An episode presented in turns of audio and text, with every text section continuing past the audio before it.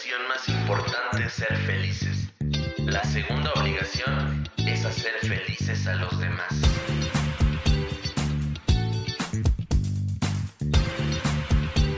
Depresión, ansiedad, incertidumbre, sensaciones que te acompañan día tras día y le quitan valor a tus momentos. Llegó la hora de decir basta, el momento para recuperarte y dejar de sobrevivir, para empezar a vivir con plenitud y alegría. Bienvenido a tu espacio. En confianza con Antonio Chapa. Comenzamos.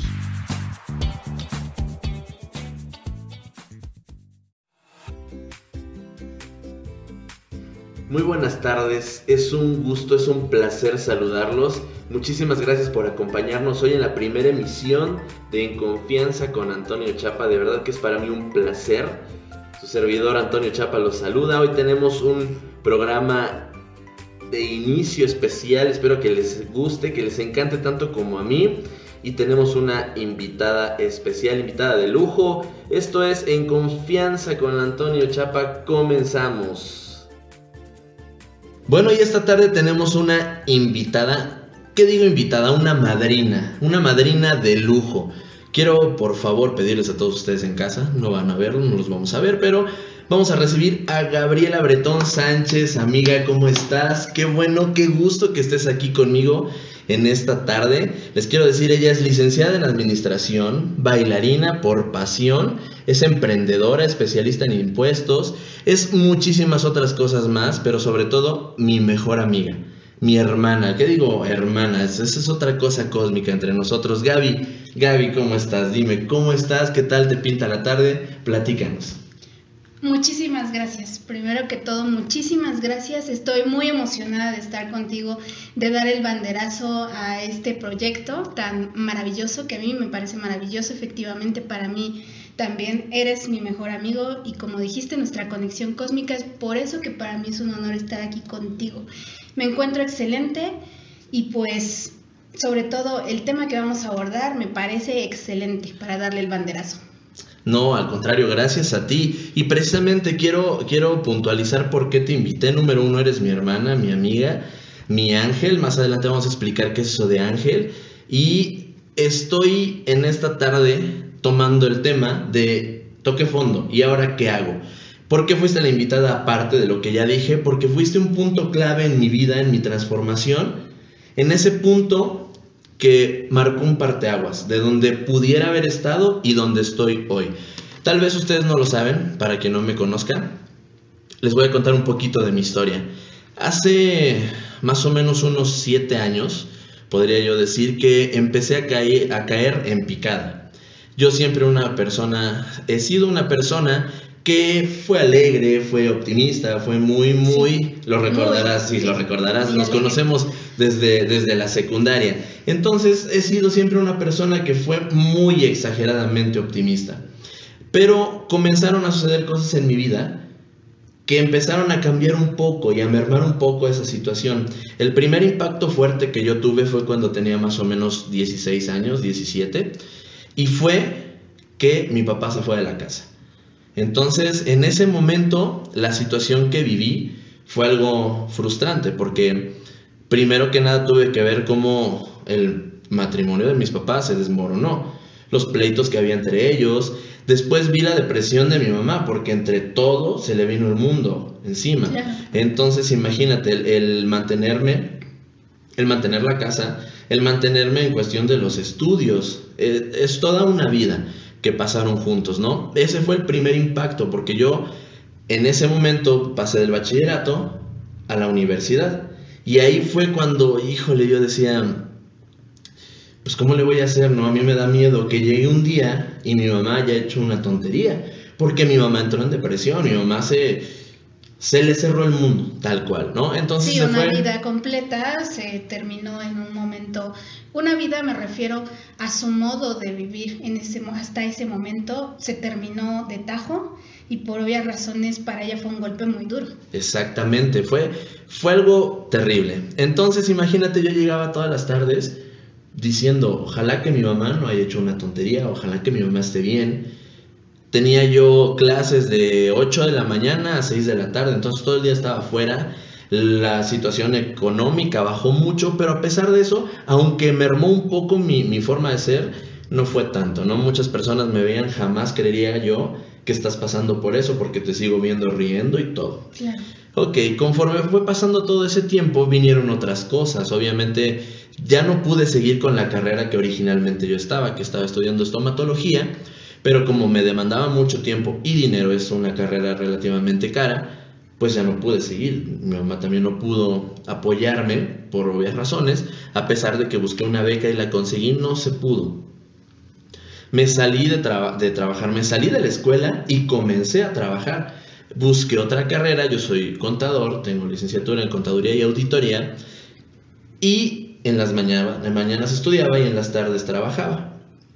Mi mamá todavía para ese entonces no pasaba el golpe de lo que estaba sucediendo. Pero sin darme cuenta entre todo esto, me fui en picada. Y era como cuando una rana llega a agua que está tibia y poco a poco empieza a hervir. No se quita y no se da cuenta hasta que ya está, hirviendo. Exactamente. Pero todo esto vino a empeorar cuando yo terminé la carrera. Porque fue una carrera que escogí por motivos incorrectos, pero que terminé. Digo, todo pasa por algo, pero terminé la carrera me puse a buscar trabajo y ahí fue donde me quebranté un poco más. La monotonía me terminó por doblar. ¿Por qué? Porque estaba yo en un despacho, trabajando todo el día, encerrado. Empecé a caer, empecé a preguntarme qué estoy haciendo, para dónde voy, por qué estoy... Literalmente yo trabajaba por trabajar. Sí, estabas en un lugar que no te gustaba haciendo algo que tampoco era como tu actividad favorita. Exactamente. Mira, imagínate, yo soy músico también, eso siempre me ha gustado por pasión, la música me ha encantado. Dejé todo a un lado, todo lo que me gustaba lo dejé por la responsabilidad de entender, bueno, eh, ya mi mamá pasó, todo esto que pasó, es momento de que yo tome las riendas de mi casa económicamente. Mi mamá siempre, siempre me estuvo apoyando, pero yo tenía esa idea, no la voy a dejar sola. Pero esa monotonía me llevó a decir, ¿qué voy a hacer? Llegué a un punto de mi vida donde estaba en blanco totalmente. No sabía yo para dónde iba, ni de dónde venía, ni para arriba, ni para abajo.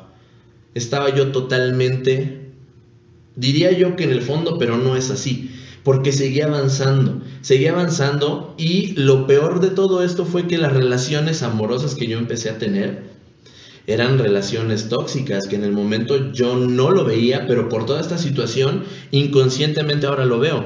Trataba yo de encontrar un lugar donde agarrarme, una razón, una novia era una razón para seguir adelante. Un error fatal que es vivir para otros o por otros, sino que debemos vivir para nosotros y entonces darle a los demás lo que tenemos, pero yo no tenía nada que ofrecer. Y tiene mucho sentido porque estabas en sobrevivencia. O sea, realmente estabas vivo porque estabas respirando, porque biológicamente tu cuerpo estaba respondiendo a la vida, pero realmente estabas en un lugar donde no querías estar, con quien no querías estar, en el momento viviendo cosas que no querías vivir y a eso se debió, pues, que se dieran tus relaciones tóxicas como una compuerta de salida, por así decirlo. Exactamente, y tienes mucha razón, y es muy cierto, esa palabra, sobrevivir, es correcta, porque sobrevivir quiere decir vivir precariamente. Estaba yo viviendo con carencias emocionales, carencias económicas, porque ni siquiera yo eh, sabía administrar mi dinero.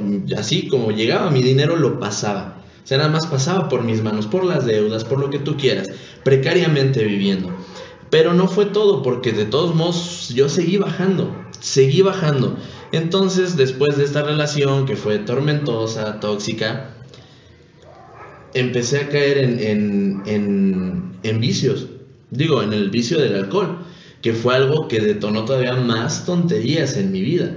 ¿Por qué digo tonterías? Hacer tonterías, ¿no? No fue algo así como que, chin, uno siempre piensa que el alcohol te va a dar un ratito de alegría, pero no es cierto, porque el costo por tomar es altísimo, no se compara con lo que te cuesta o con lo que disfrutas en el momento. Y de esto siguieron otras relaciones, otras relaciones que fueron tóxicas. No diré nombres por respeto, pero, pero tú sabes bien quiénes fueron, tú lo viviste, porque aquí es en donde entra, entra Gaby. Eh, como les había yo dicho, yo la conozco de la secundaria. En la secundaria y yo nos conocimos. Teníamos 12 años. Sí, éramos unos niños tiernos, tiernos. Seguimos siendo tiernos e inocentes, pero ya no somos niños.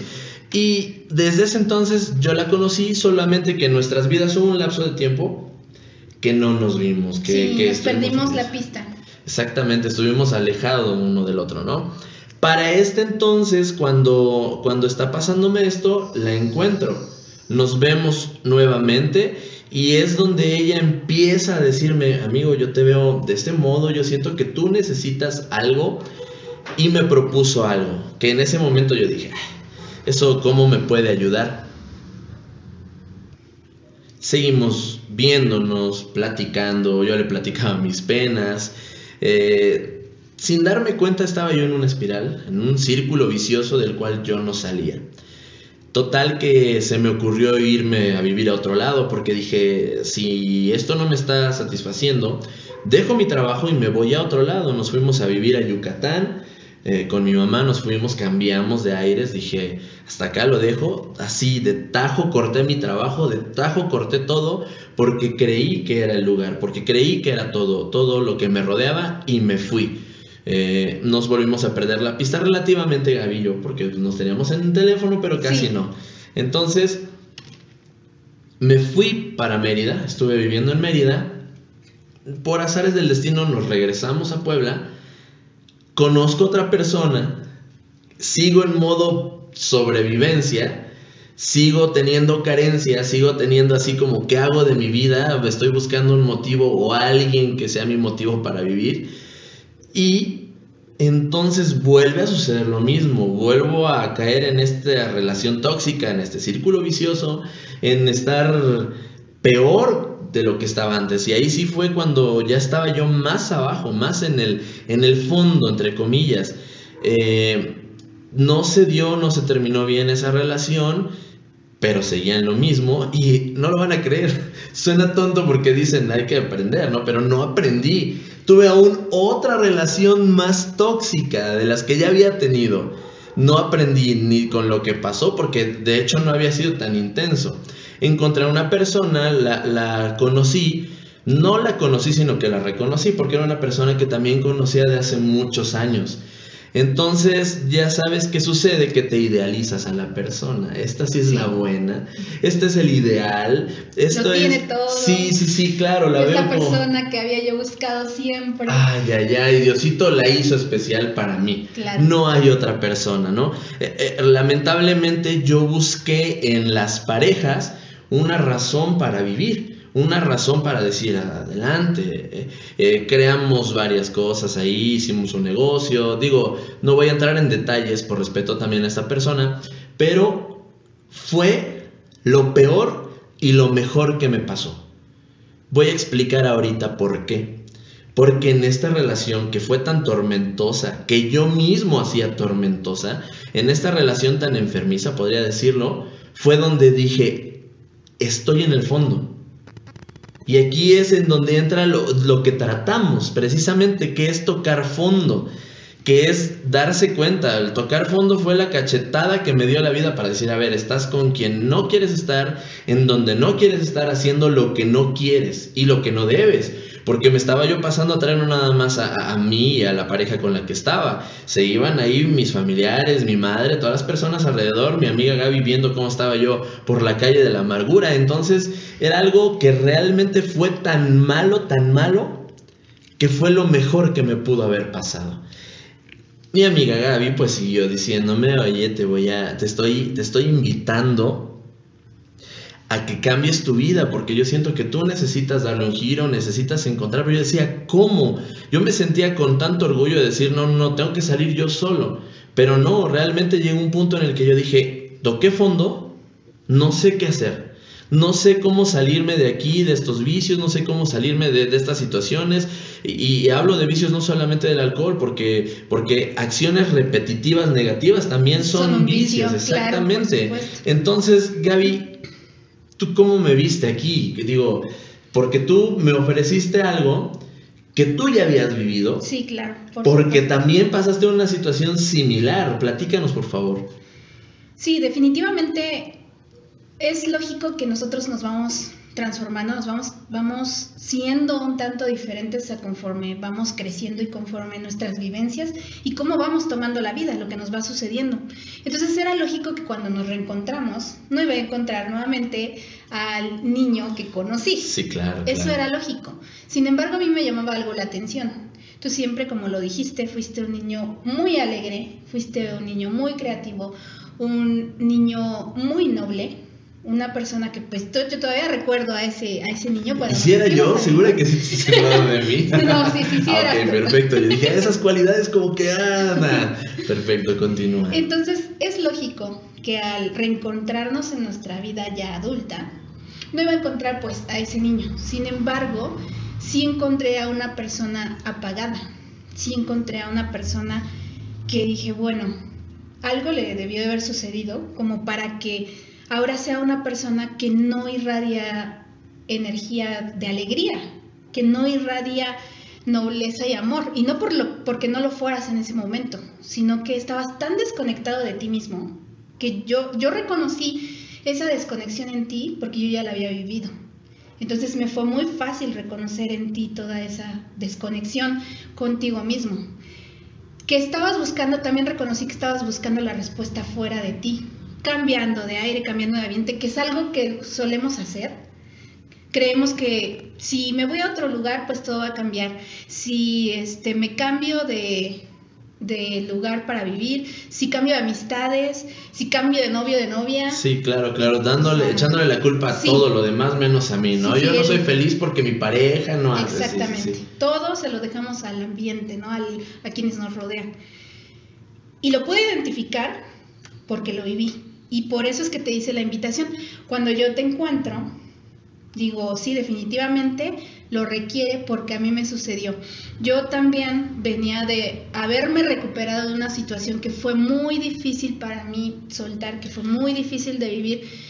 Fue para mí un shock lo que viví. Realmente difícil, sí. Sí, muy difícil porque tú sabes que para mí lo que me dio para abajo en, ese momento que nos reencontramos fue la, eh, que mi madre había fallecido. Claro, claro, sí. Y para mí me costó muchísimo me, yo sí llegué a un punto en el que entré en, depresión, me daban ataques de ansiedad, ataques de pánico, este, ya sabes, ese, sin nada que hacer, o sea, yo podía estar trabajando, podía estar en mi trabajo y de repente me daba ese ataque. Empezaba yo a sentir un dolor en el pecho, empezaba yo a hiperventilar, sentía que me faltaba la respiración. Y aquí es en donde te quiero interrumpir un momento, porque quiero quiero hacer énfasis en, cómo suceden las cosas. Muchas personas van a decir, eh, újule, el otro cuate se separaron sus papás y este y empezó a tontearla, fue una cosita de nada en comparación con, con el fallecimiento de tu mami. Y claro que sí, no tiene comparación.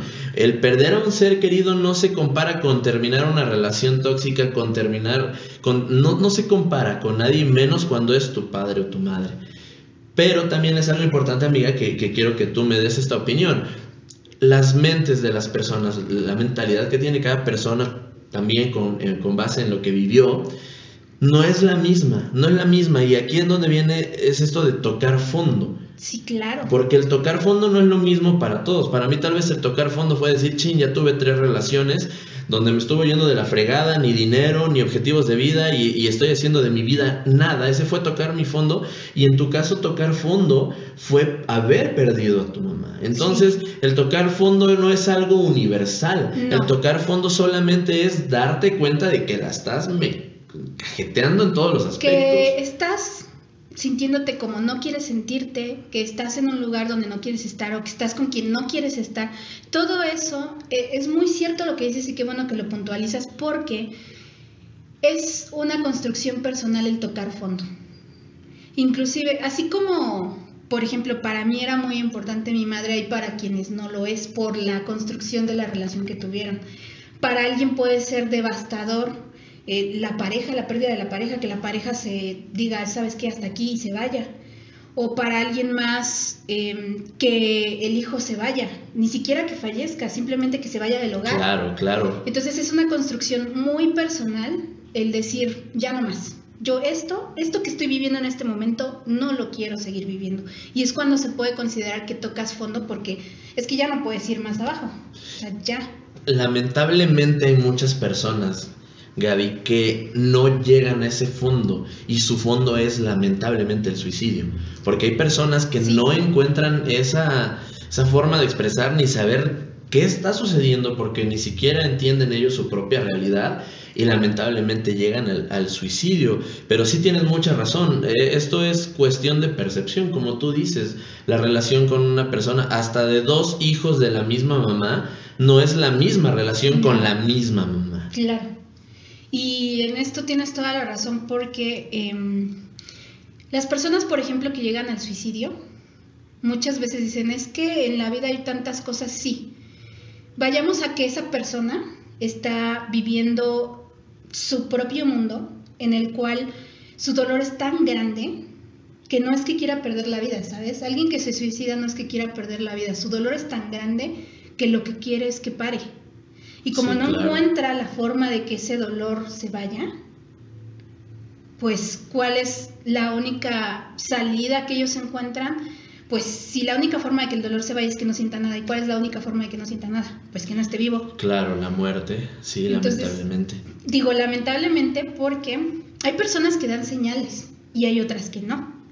Por ejemplo, contigo, es, siento que es complicado identificar que ya estabas por tocar fondo. Yo creo que a mí se me facilitó por haberte conocido desde que éramos niños. Sí, claro. Pero alguien más, pues es como que, ay, pues Chuy se vive la vida relajado, tranquilo, qué buena onda, y ya, ¿no? E- El ejemplo que puse de la rana en agua hirviendo, Sí. si la rana entra en el agua fría y poco a poco se va calentando, no se va a dar cuenta hasta que ya esté hirviendo. Sí, claro. Y ni se percata la persona, y mucho menos su entorno. Sin su entorno cercano no. Sin embargo, hay casos que son tan evidentes que las personas de alrededor se dan cuenta de que este individuo ya está por tocar fondo o ya lo tocó.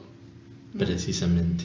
Entonces, a eso, a eso voy. Creo que la parte importante, como seres humanos, somos seres humanos sociables, o sea, por naturaleza no requerimos socializar y tener contacto con otros humanos. Entonces, a la- al nosotros ser sociales, tenemos la oportunidad de pedir apoyo. Es que sabes que ya hice de todo, o sea, créeme que yo quiero estar bien y, y no pasa nada, ¿qué hago? Como cuando yo te dije, ¿sabes qué? Mira, está esta opción, yo ya la viví, vívelo. O sea, yo, yo no te dije otra cosa más que, mira, te noto, te noto pues como disperso en la vida, noto que no estás bien, no bien de que ah, estás mal, no. No te sientes bien contigo, no, es- no, no te sí, sientes claro, pleno. no, no tienes normalidad en tus pensamientos. Sí. san- sanidad, Entonces claro. fue cuando dije, mira, puedes recurrir a esta herramienta que yo ya tomé, que yo ya viví, y ahí está, ¿no? O sea, la primera vez que te invité tenía yo muy poco de haberlo vivido. Y fue lo que me hizo recuperarme. Yo estuve cinco años viviendo mi duelo, cinco años, no uno, no dos, cinco años. Hay personas que viven su duelo toda su vida y fue muy complicado hasta que llegué aquí y fue la misma mecánica. Me encontré a un amigo también de infancia. Me, ya tenía mucho tiempo que no nos veíamos. Me saludó, me hizo la charla, me dijo, te noto, también me dijo, te noto como que qué pasó. Le conté qué había sucedido, cómo me sentía y me dijo, tengo algo para ti. ¿Quieres saber qué es? Y yo, sí. Y aquí tengo una pregunta. ¿Tú aceptaste luego, luego? Porque debo decir, eh, eh, es, es complicado y el tema que estamos abordando hoy tal vez lo están pasando miles de personas, pero no saben cómo hacerle. Suena tal vez muy lógico decir, si te estás ahogando, pide ayuda. Pero aquí hay muchos factores que influyen. uno de ellos, uno de ellos que es muy importante o que es muy que, que cuesta mucho trabajo porque muchas personas tienen eso, es el orgullo. A mí no me van a ver abajo, no, Yo solo sí, puedo. yo solo puedo, nadie me va a ayudar Claro. Y, yo voy a salir, y no es cierto, ¿cuál? Estoy ahí y rebota y rebota y haciendo lo mismo y no salgo. No salgo de ahí precisamente porque no tengo esa, esa gran facilidad de decir, oigan, me estoy hundiendo, ayúdenme, por las heridas de la infancia, por lo que hemos vivido, por lo que Por quieras. las creencias. Creencias, sí, exactamente. Entonces es muy importante, porque ahorita tú decías, tu, tu duelo tú lo viviste, es muy importante. Un duelo puede vivirse en cualquier situación. Solamente Sí. que se vive en diferentes magnitudes. Lo malo es que, como ya, yo ya, bueno, no sé si lo han escuchado, se los digo aquí, tenemos las fases del duelo, que es primero que nada la negación. Sí. Cuando te pasa algo tan traumático como perder a tu madre o como lo que tú quieras, que, que te haya traumado, no lo puedes creer y dices, Sí, no, no, no no, es- no es- no puede ser, no. No, Sí. exactamente. Después tenemos la etapa de la ira, Sí. el, el enojarte, el echar, inventar y, y hasta arremeter contra Dios. ¿Por qué hiciste esto? ¿Yo qué hice? Eh, estar enojado. Después viene la negociación. Esa es la tercera fase del duelo. Es como decir, ok, bueno, eh, esto, Esto sucedió, por Ah. algo, Sí. por algo pasó. Después tenemos la etapa de la depresión. Te deprimes, claro que sí, te, Te deprimes, es muy lógico. Y después viene como final la aceptación. Todas las personas tal vez no, no, no tienen todo, no, no, no tienen la negociación, ira, pero son las fases que pasamos. Lo malo, lo malo es que hay personas que se quedan en la negación Se quedan a la ira, fase. sí, depresión, después otra vez ira, después negación, después depresión y no pueden avanzar. Y lo peor es que no piden esa ayuda. Eso Así es lo es. peor. Y es algo que a mí me pasaba, bueno, no por orgullo, porque yo sí me acerqué a ti, ¿recuerdas? Y te dije, oye, es que no sé qué hacer. En mi caso fue por escepticismo. Sí, no creías en lo que, no Sí. creías que lo que yo, bueno, no lo que yo te estaba contando, sino que la herramienta que yo estaba poniendo a tu disposición realmente fuera a transformar lo que tú estabas viviendo. Exactamente. Y es normal. em, yo, yo por qué dije que sí, casi que al instante. Porque en mi búsqueda de encontrar consuelo, leí mucho, busqué mucha información. Eh, realmente viví mi duelo sola porque yo tengo más hermanos, tengo todavía, gracias a mi padre, pero ellos vivieron su propio duelo. Ellos estaban en- inmersos en su propio duelo, en su propio dolor, en su propio proceso. Claro, claro. Entonces, eh, y las personas cercanas a mí no lo entendían. Tendemos a decir, no, pues no te preocupes y échale ganas. Sí, la típica ¿no? frase, ¿no? De échale ganas, Sí. tú puedes. Y no te preocupes, y no llores, y no. Entonces, eso, Sí, frases muy bonitas que son totalmente inservibles. Sí, sí, y sí. que no van a ayudar a nada. Nada, no claro. apoyan realmente. Entonces las personas que estaban a mi alrededor, las personas muy cercanas, pues no sabían qué. Entonces lo que hacían era pues cortarle la vuelta si yo quería como externar algo. Entonces nunca tuve la oportunidad de realmente alguien que me acompañara. Lo viví completamente sola. Bueno, sí. la- el único ser que estuvo ahí, que con el ser que me ponía yo a llorar y que siempre estaba ahí, era mi perrito en ese entonces. Entonces era el único ser con el que podía yo estar en esos momentos. Por supuesto, y es que eso se necesita. Eh, Les quiero dar para empezar una guía, porque ese es, ese es el, el motivo de estos podcasts. No son solo pláticas, sino es que ustedes entiendan que si están pasando por algo malo, si están pasando por algo, en- eh, por depresión, alguna ruptura, alguna pérdida, lo que sea, hay más personas que ya lo han vivido y en este caso somos dos personas que hemos pasado diferentes índoles de ese dolor pero lo hemos vivido. El primer punto es ese, pedir ayuda, porque lo Sí. necesito y el segundo lo que estás diciendo, el platicarlo, el decirlo, el explayar, el, el lo que estás diciendo, el expresarte es algo muy importante. Puede ser con un amigo, si tienes la fortuna y la gran dicha que tengo yo de tener una amiga así grande que tenemos, claro. O puede ser así como en su momento, Gaby, que lamento no haber estado ahí, pero por azares del destino nos separamos. Sí, Pero el perrito suena chistoso, pero con eso. Porque te estás expresando, estás descargando ahí todo lo que no. Y yo creo que sale mucho mejor porque el perrito no te va a decir, pues échale ganas, todo va pa-". No, no, no, el perrito te escucha, ¿no? sí está en ese momento y, y hasta pareciera que está consolando. Claro, claro, y eso es muy importante. Otro punto, exprésate, cuéntalo. Como decía el comercial, cuéntaselo a quien más, Más confianza, confianza le le tengas. tengas. Claro. Sí, por supuesto. Y entonces, para mí, en esa búsqueda llegó un momento en que de verdad yo me sentía tan vacía, para mí se me fue la mitad de mi vida con ella. Entonces me sentía tan vacía y con tanto dolor que hubo un momento en el que sí miré al cielo y dije, por favor, ya no quiero esto, no quiero seguir sintiendo esto, no quiero seguir viviendo esto, no quiero seguir sobreviviendo, porque realmente estaba yo en sobrevivencia. Claro. Y pues siempre he tenido presente, pide y se te dará porque de verdad sí, las cosas llegan, pero hay que ser abierto, porque no muchas veces las, las cosas no llegan como nosotros queremos que lleguen. Llegan, siempre tenemos mensajeros. Sea en lo que creas, Dios, el universo, un ser supremo, tu energía interna, se va a manifestar a través de otros. Totalmente de acuerdo, como, como el cuento, el chistecito este del tipo que se estaba ahogando y estaba diciendo, Señor, sálvame, sálvame. Pasó una lancha y vámonos, no, no, Dios me va a salvar. Sálvame, pasaron tres lanchas, se ahogó este cuate y llegó, oye, Dios, estaba yo pidiendo ayuda, como, ay, mijito, te mandé tres, lanchas, y tú te ahogaste, claro.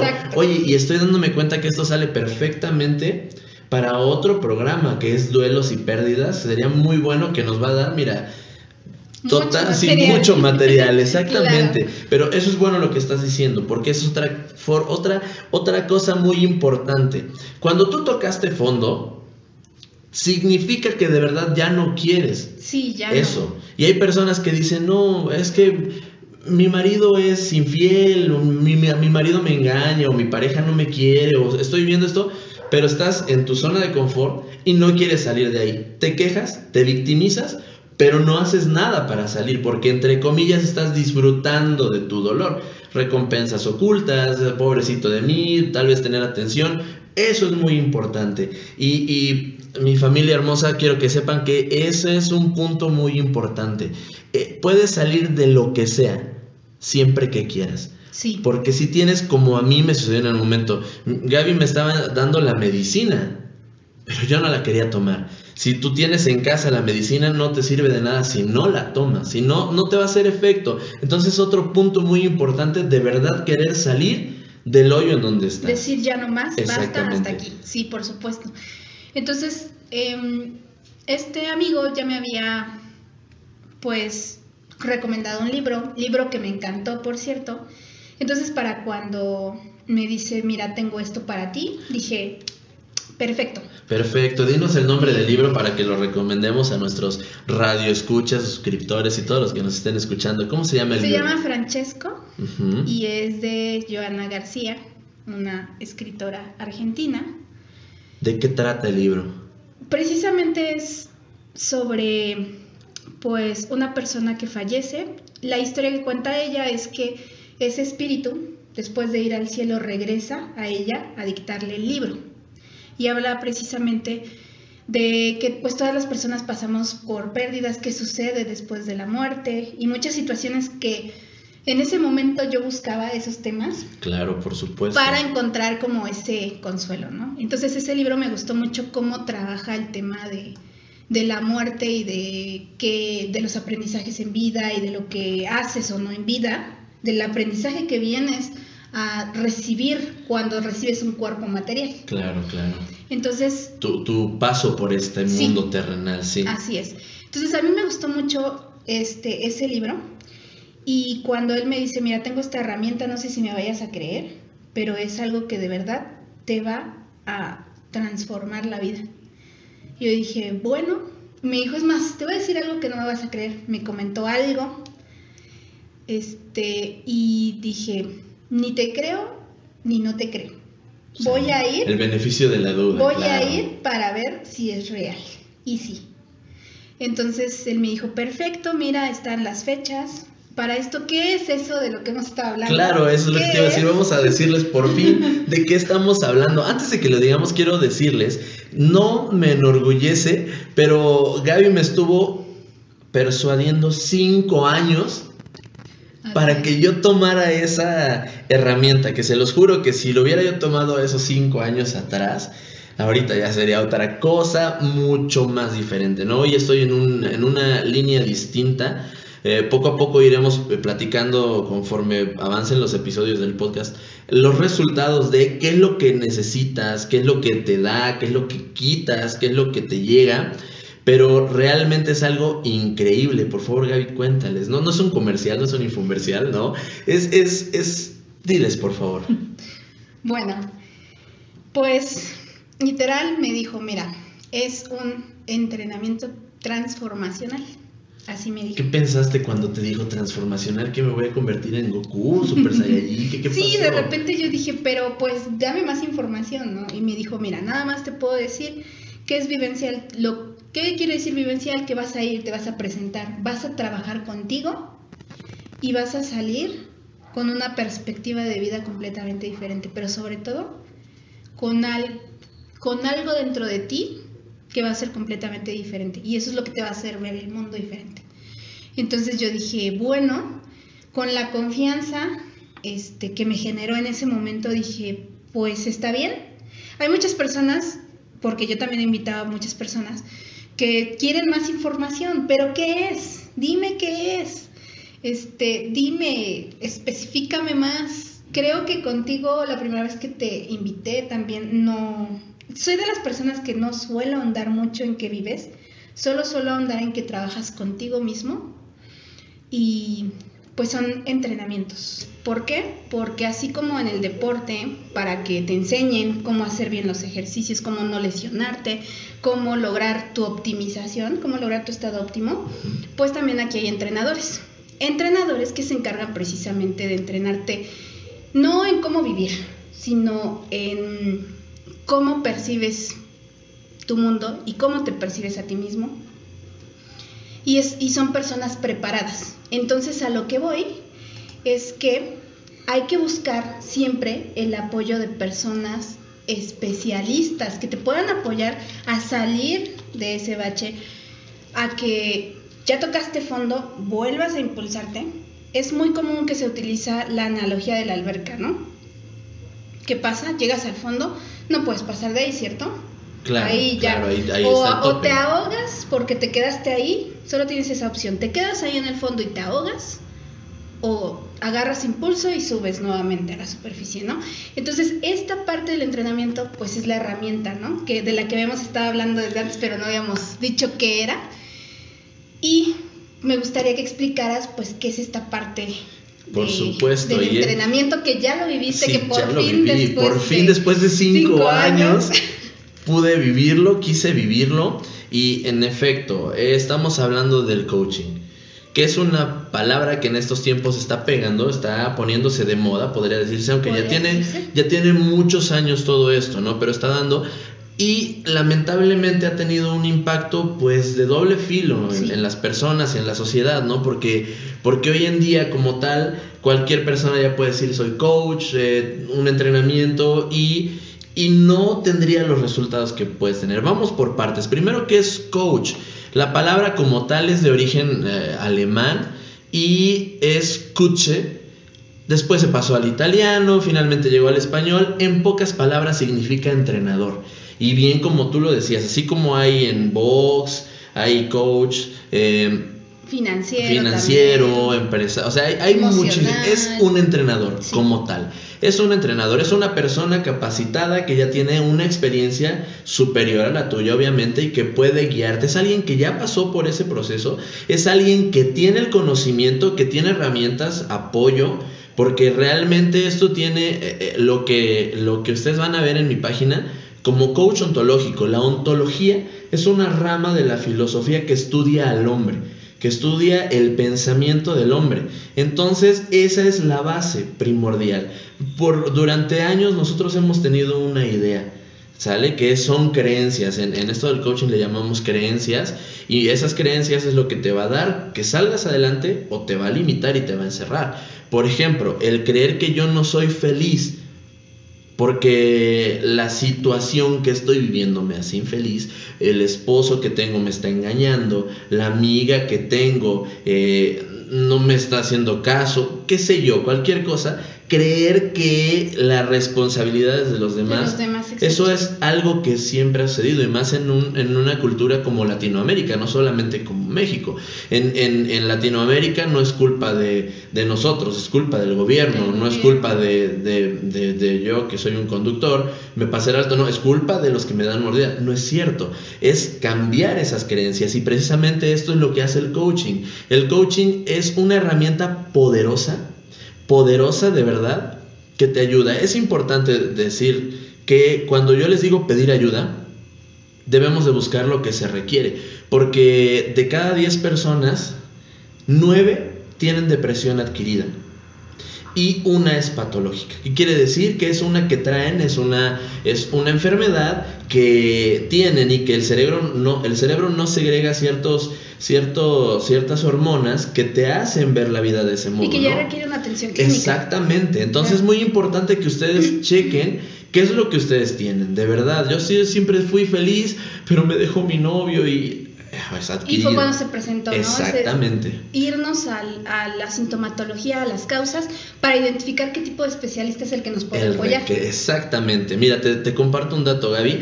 Eh, la Organización Mundial de la Salud hizo un estudio ahorita en enero va a sacar otro porque a base de lo que estamos viviendo con la pandemia seguramente va a haber muchísimos casos. ¿Por qué? Porque perdieron su trabajo por el claustro que tuvieron, pero tan solo... sí, claro, claro. todo el estrago emocional que está causando.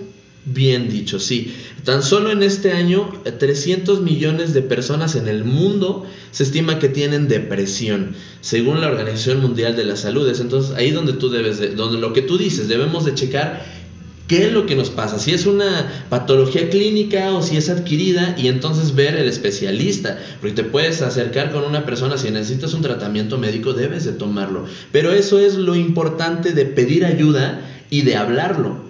De otro modo no puedes identificarlo. Y, como ya lo hemos dicho, ¿qué, síntomas puedes tener? Porque hay personas que tal vez no presentan síntomas visibles, pero los están viviendo ellos solos, como tener tristeza, pérdida de interés por las cosas, el sentirse culpable todo el tiempo y ni siquiera saben de qué, falta de autoestima, trastornos del sueño, pérdida del apetito, cansancio, falta de concentración, son cosas que viven las personas y que a veces ni siquiera saben que están padeciendo de, depresión, ¿no? Entonces, aquí es en donde entra el, coaching.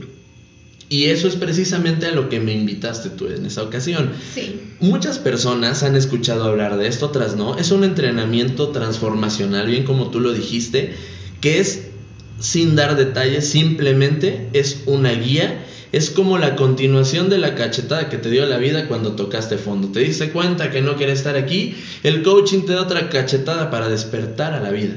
Eso es precisamente lo que yo viví, lo que me sucedió. Hay personas que dicen, es que es una secta. A mí me dijeron, una vez que yo viví todo esto y recomendé al igual que tú, me dijeron, no, yo no voy a ir ahí, se me hace que es una secta satánica o que nada, nada, nada tiene que ver esto con sí, religión. ni siquiera, exacto, no tiene nada que ver con el religioso. Exactamente, ¿no? Entonces les, les quiero aclarar qué es esto.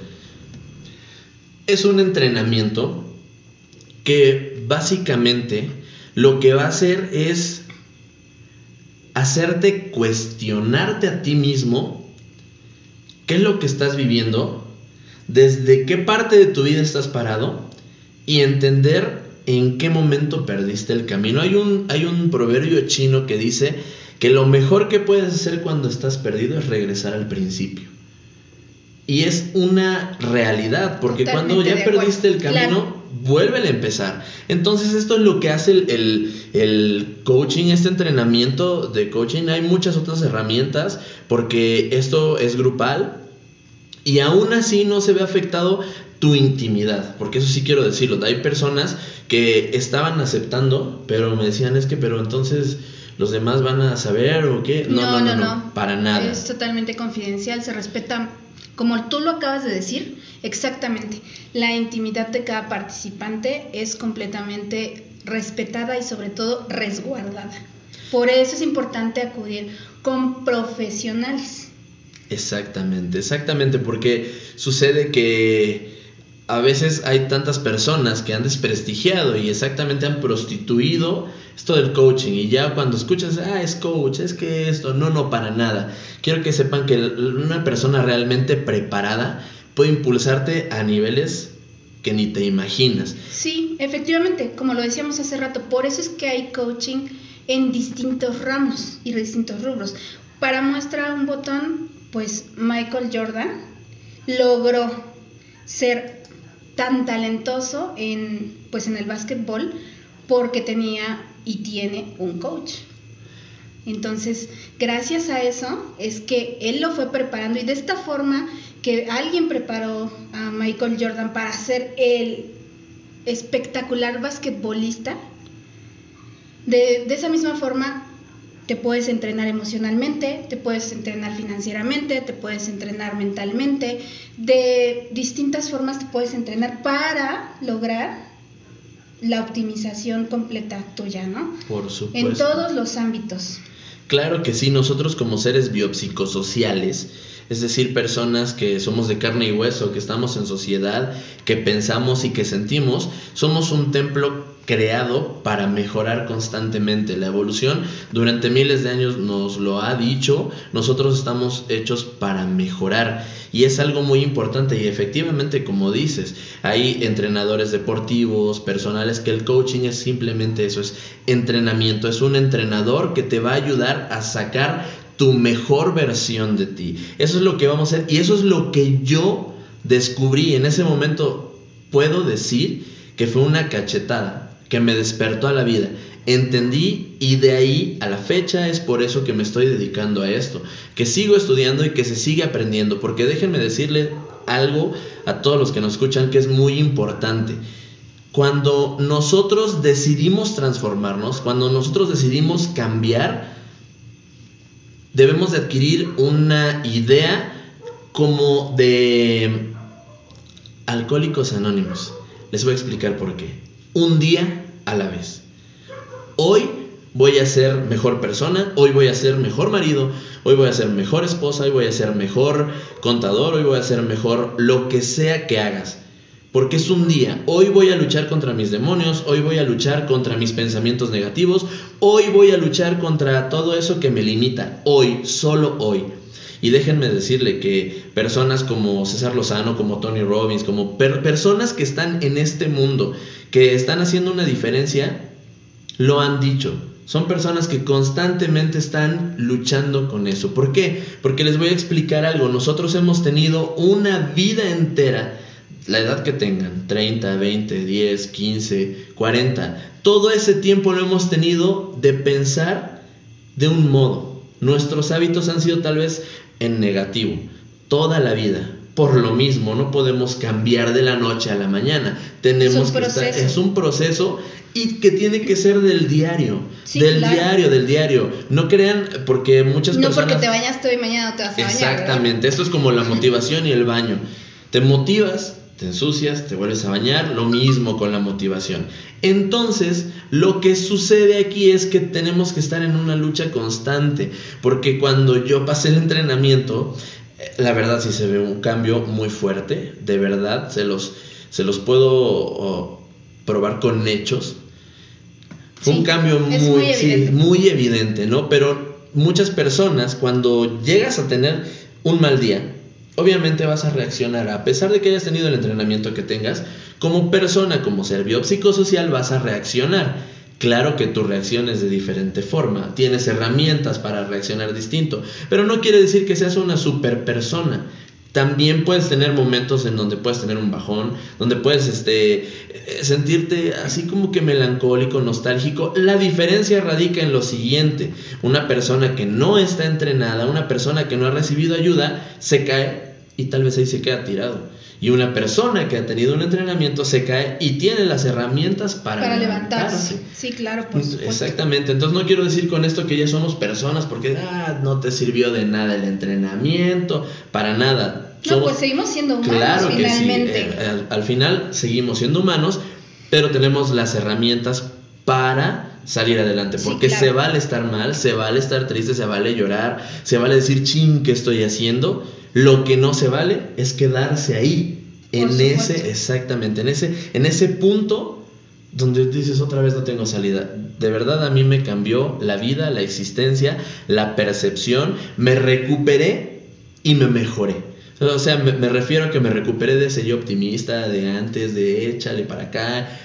Y lo estructuré de una forma mucho mejor. Y de verdad que aquí el testimonio de Gaby es lo mismo. Saliste Sí. adelante con todo sí, esto. totalmente. Pude por fin transformar. Esa es la parte. Transformas y trasciendes, lo transmutas. Porque como en toda ley, no es como que las cosas se vayan o se eliminen, ¿no?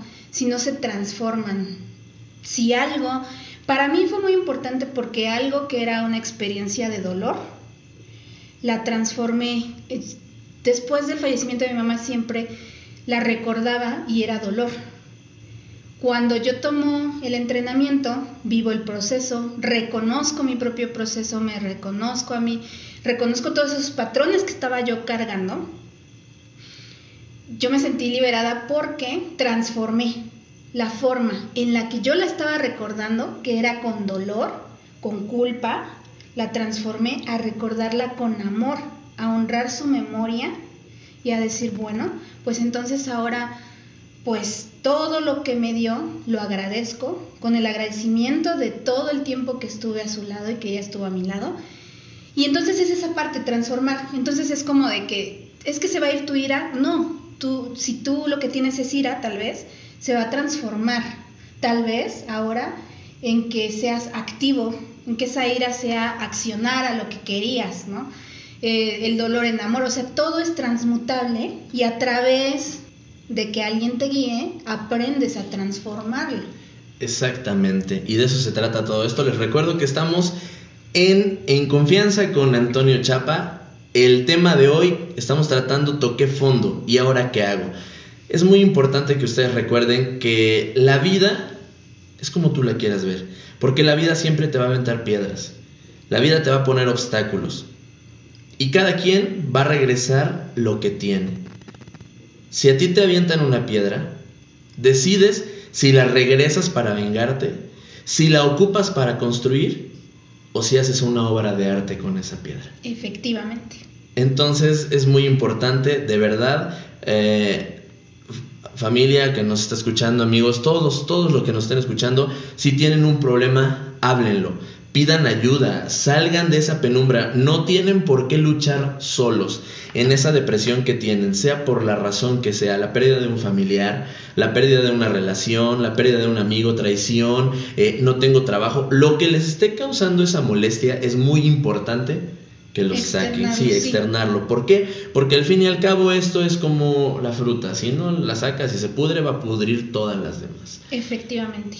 Y pues con esto, amiga Gaby, no sé si tengas algo que decir. Pues eso es el punto medular. La invitación a no te quedes inerte en tu propia emoción, en tu propio fondo. Busca apoyo. Si no lo tienes en tu entorno cercano, hay formas de que tú puedas buscar ese apoyo, ya sea un coach, ya sea un terapeuta, un psicólogo, lo que tengas a la mano, busca ese apoyo. No te quedes inerte ante tu vida, es tu vida. Nadie va a hacer lo que tú no hagas por ella. Entonces, esa es la invitación. ¿Qué estás haciendo tú hoy con tu vida y qué quieres? ¿Estás realmente en ese punto donde quieres? ¿Realmente quieres seguir viviendo eso que estás viviendo? Y si no es así, busca esa ayuda. Así es, recuerda, si haces lo mismo, siempre tendrás más de lo mismo. Cambia un poco al menos y todo el resultado va a cambiar. Pues Gaby, con esto llegamos al final. De verdad, qué gusto, qué gusto y no sabes qué alegría me, me dio haber grabado este podcast contigo. De verdad. Muchísimas gracias. No, no, no, al contrario. Gracias. Gracias a ti porque tú eres la madrina de este programa, es el primer episodio y espero de verdad que te tenga yo muchas veces más aquí. Yo con gusto. Eh, perfecto, perfecto. Pues familia, muchísimas gracias. En tus manos está el cambiar la visión de tu mundo. Escuchaste En Confianza con Antonio Chapa. Gracias por acompañarnos en esta emisión. Te esperamos en el próximo capítulo.